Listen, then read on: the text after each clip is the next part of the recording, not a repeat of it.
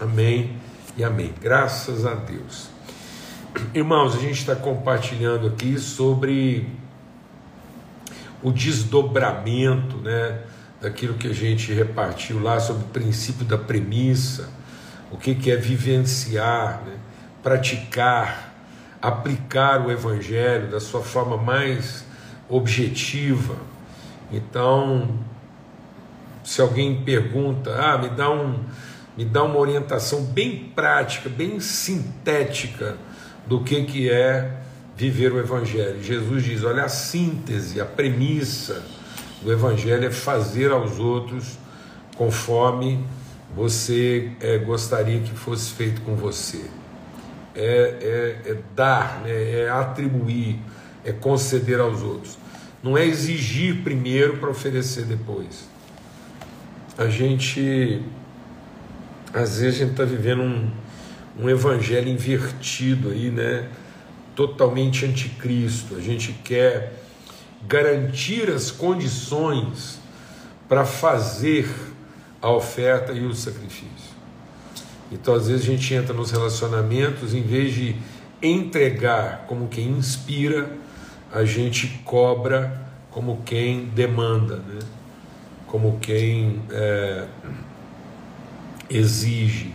Então, nós não somos aqueles que balizam o comportamento das pessoas é, como quem exige, nós somos aqueles que orientam a vida dos outros, sendo na vida delas inspiração, exemplo e referência. E aí, referência no que? Né? Na bênção, nós somos abençoadores.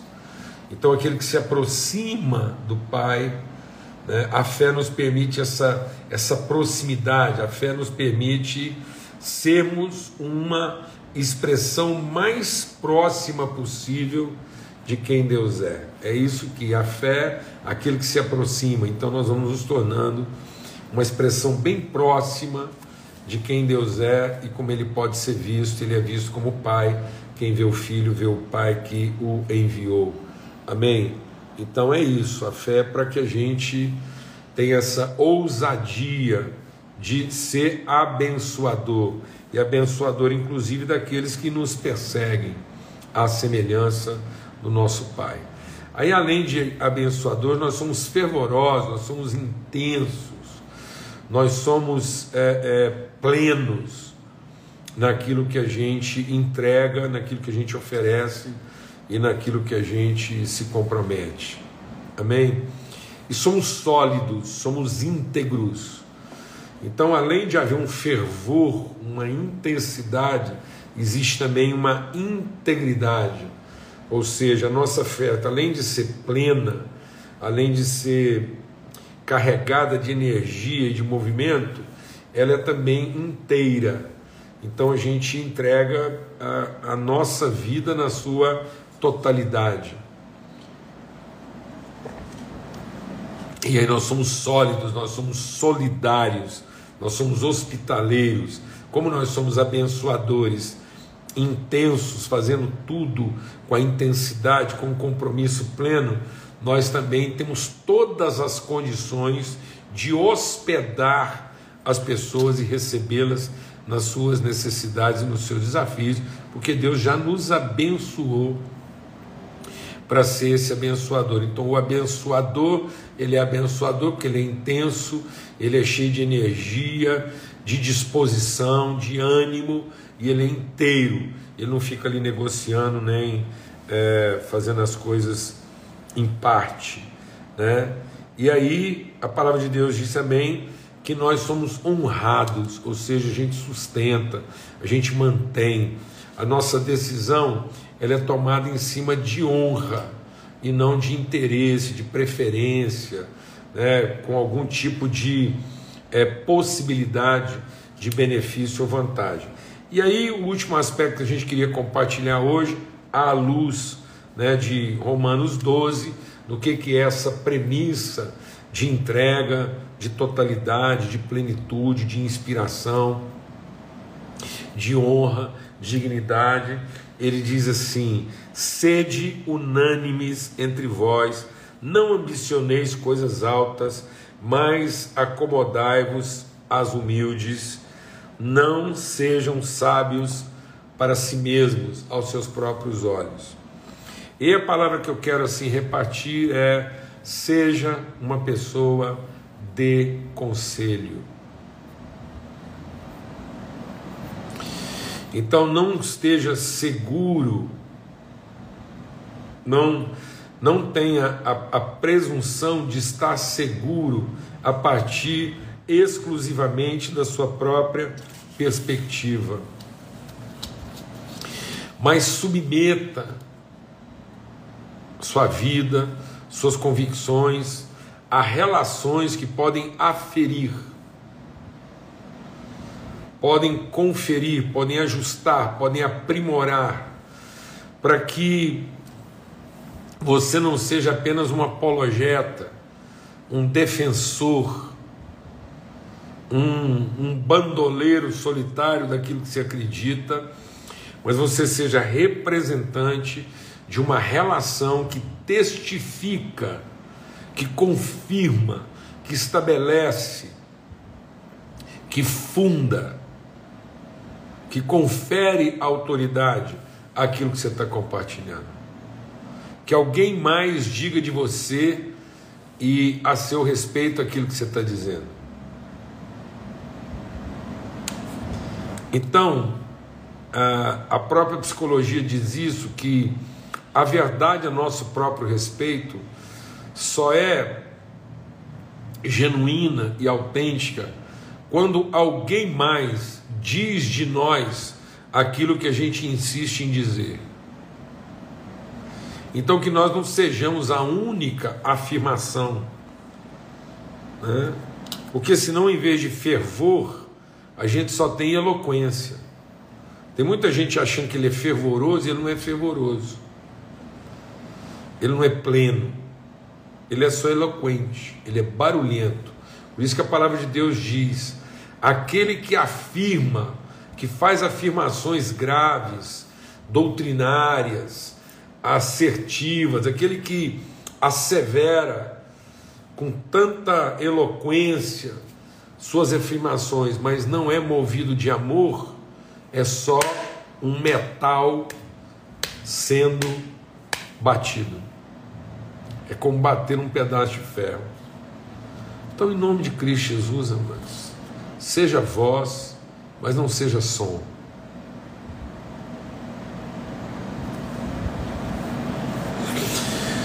de som o mundo já tem.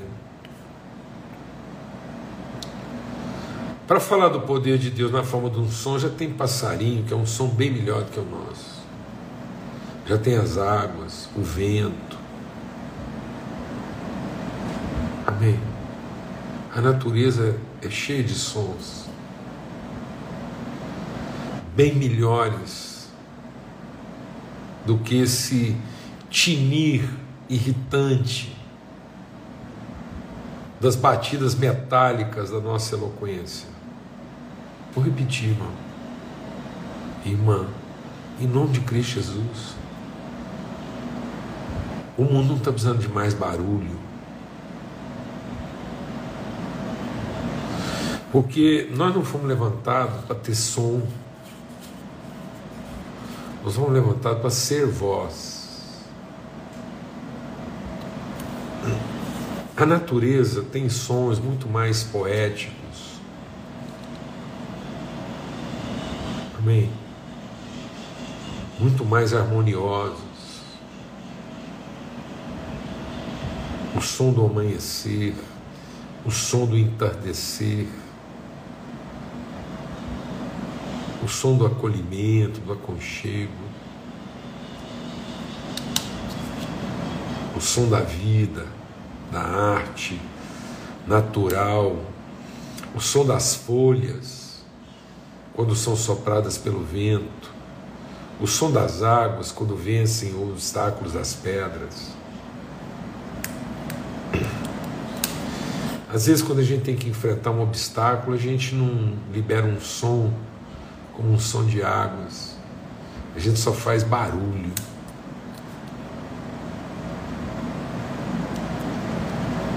reclamação. Mas não. As águas, quando tem que vencer as pedras, emitem um som tão maravilhoso que faz a gente descansar e não ficar irritado. Tem gente que faz tanto barulho quando está sendo resistido que não deixa ninguém dormir. É um som irritante, é uma lamentação, é um zunido, é um chiado, é um trem fora de sintonia. Amém. Glória a Deus. E aí ele diz então que nós temos que ser o que? Voz. E para ser voz, nós temos que ser conselho. Nós temos que ser sim e amém.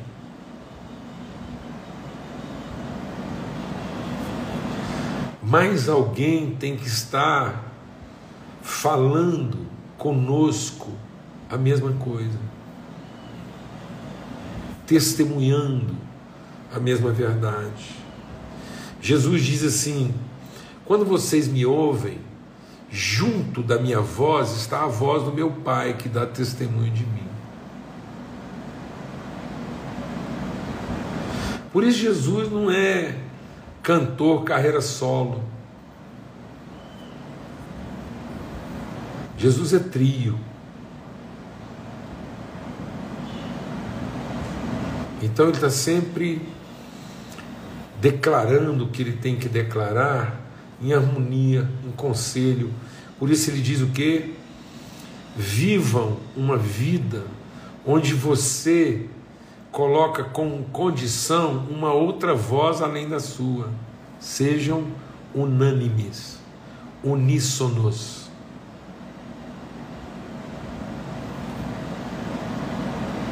Não sejam enfáticos. Absorve esse princípio, esse segredo. Não sejam enfáticos, sejam unânimes. Não confie demasiadamente na sua própria interpretação e na sua própria capacidade e não atribua a você mesmo um poder que nenhum de nós tem. Sejam unânimes entre vós. Que quando a gente fizer uma declaração, mais alguém ressoe, testemunhe, testifique, compartilhe e diga amém, amém, amém, amém. Glória a Deus, amado. Imagina isso simultaneamente. Então ele diz assim: e não tenho essa ambição descabida, alucinada, presunçosa de achar que há sabedoria nas assertivas, solitárias e individuais. Não seja o alto-falante de si próprio. Amém. Não seja simplesmente a amplificação do seu próprio som. Porque tem alguns sons que a gente emite, mano, que baixo já é irritante, alto mais ainda. Então tem gente que às vezes só está amplificando o ruído que ele emite por conta das agressões que ele sofre e da necessidade que ele tem de expor seus argumentos. Mas não há unanimidade, não há coro, não há ambiente relacional que testemunhe, que testifique que confirme a declaração feita com tanta eloquência. Deixa eu acabar a nossa ter que acabar aqui. Pronto. Então, hoje está cheio de pequenos percalços aqui, mas nós estamos terminando. Glória a Deus, meu irmão. Em nome de Cristo Jesus, minha irmã. Então, que a gente possa ser pessoas abençoadoras, pessoas intensas, fervorosas, pessoas consistentes, integrais, que a gente possa, pelo Evangelho que a gente compartilha, né, é, ser pessoas de honra, de respeito, de compromisso assumido, de palavra empenhada, e por fim, que a gente possa ser gente de conselho, de voz e não de barulho, de testemunho e não de som. Em nome de Cristo Jesus, Senhor.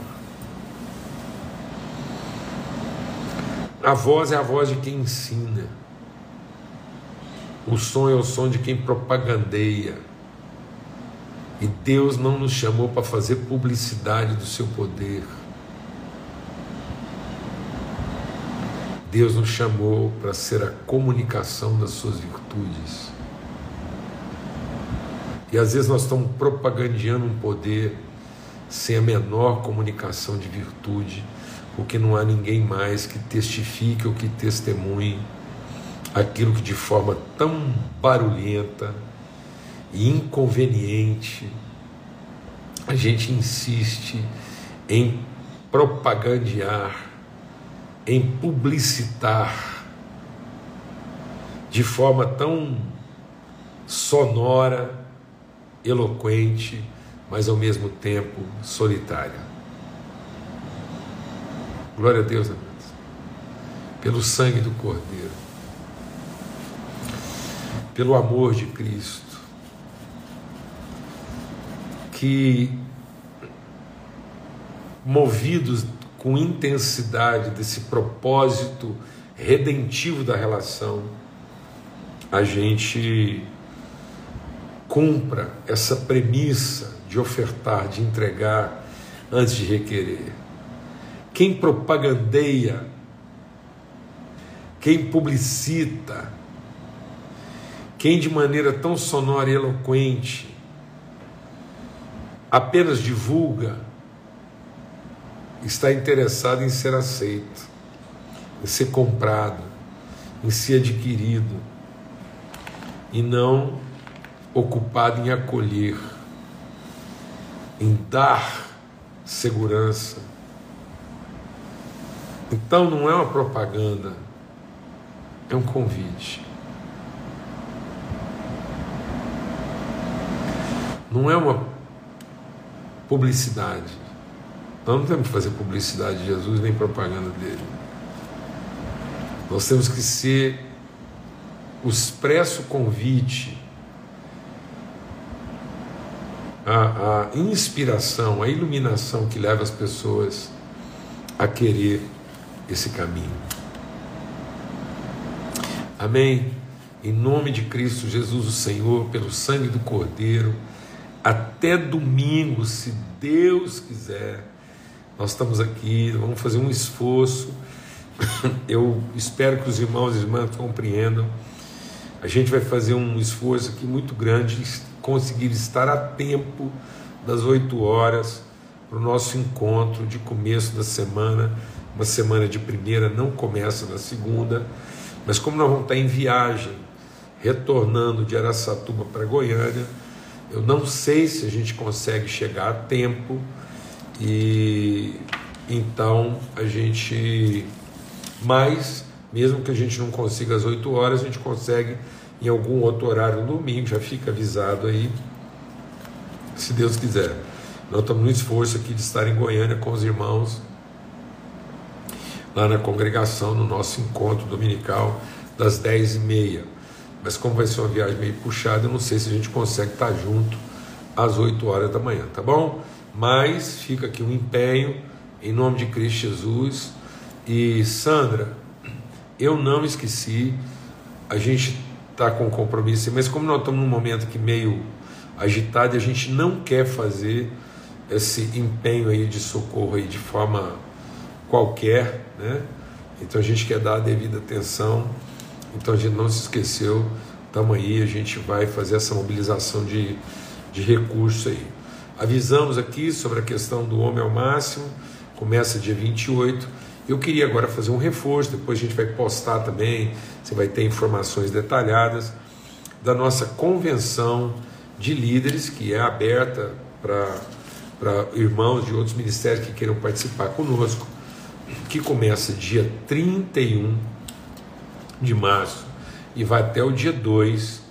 É, vai acontecer em dois polos simultaneamente. Então nós vamos ter lá o polo em Goiânia, em Uberlândia, depois vocês vão ver a lista aí de irmãos preciosos que vão estar conosco, estão fazendo esse esforço de estar com a gente e começa no dia 31 e vai até o dia 2.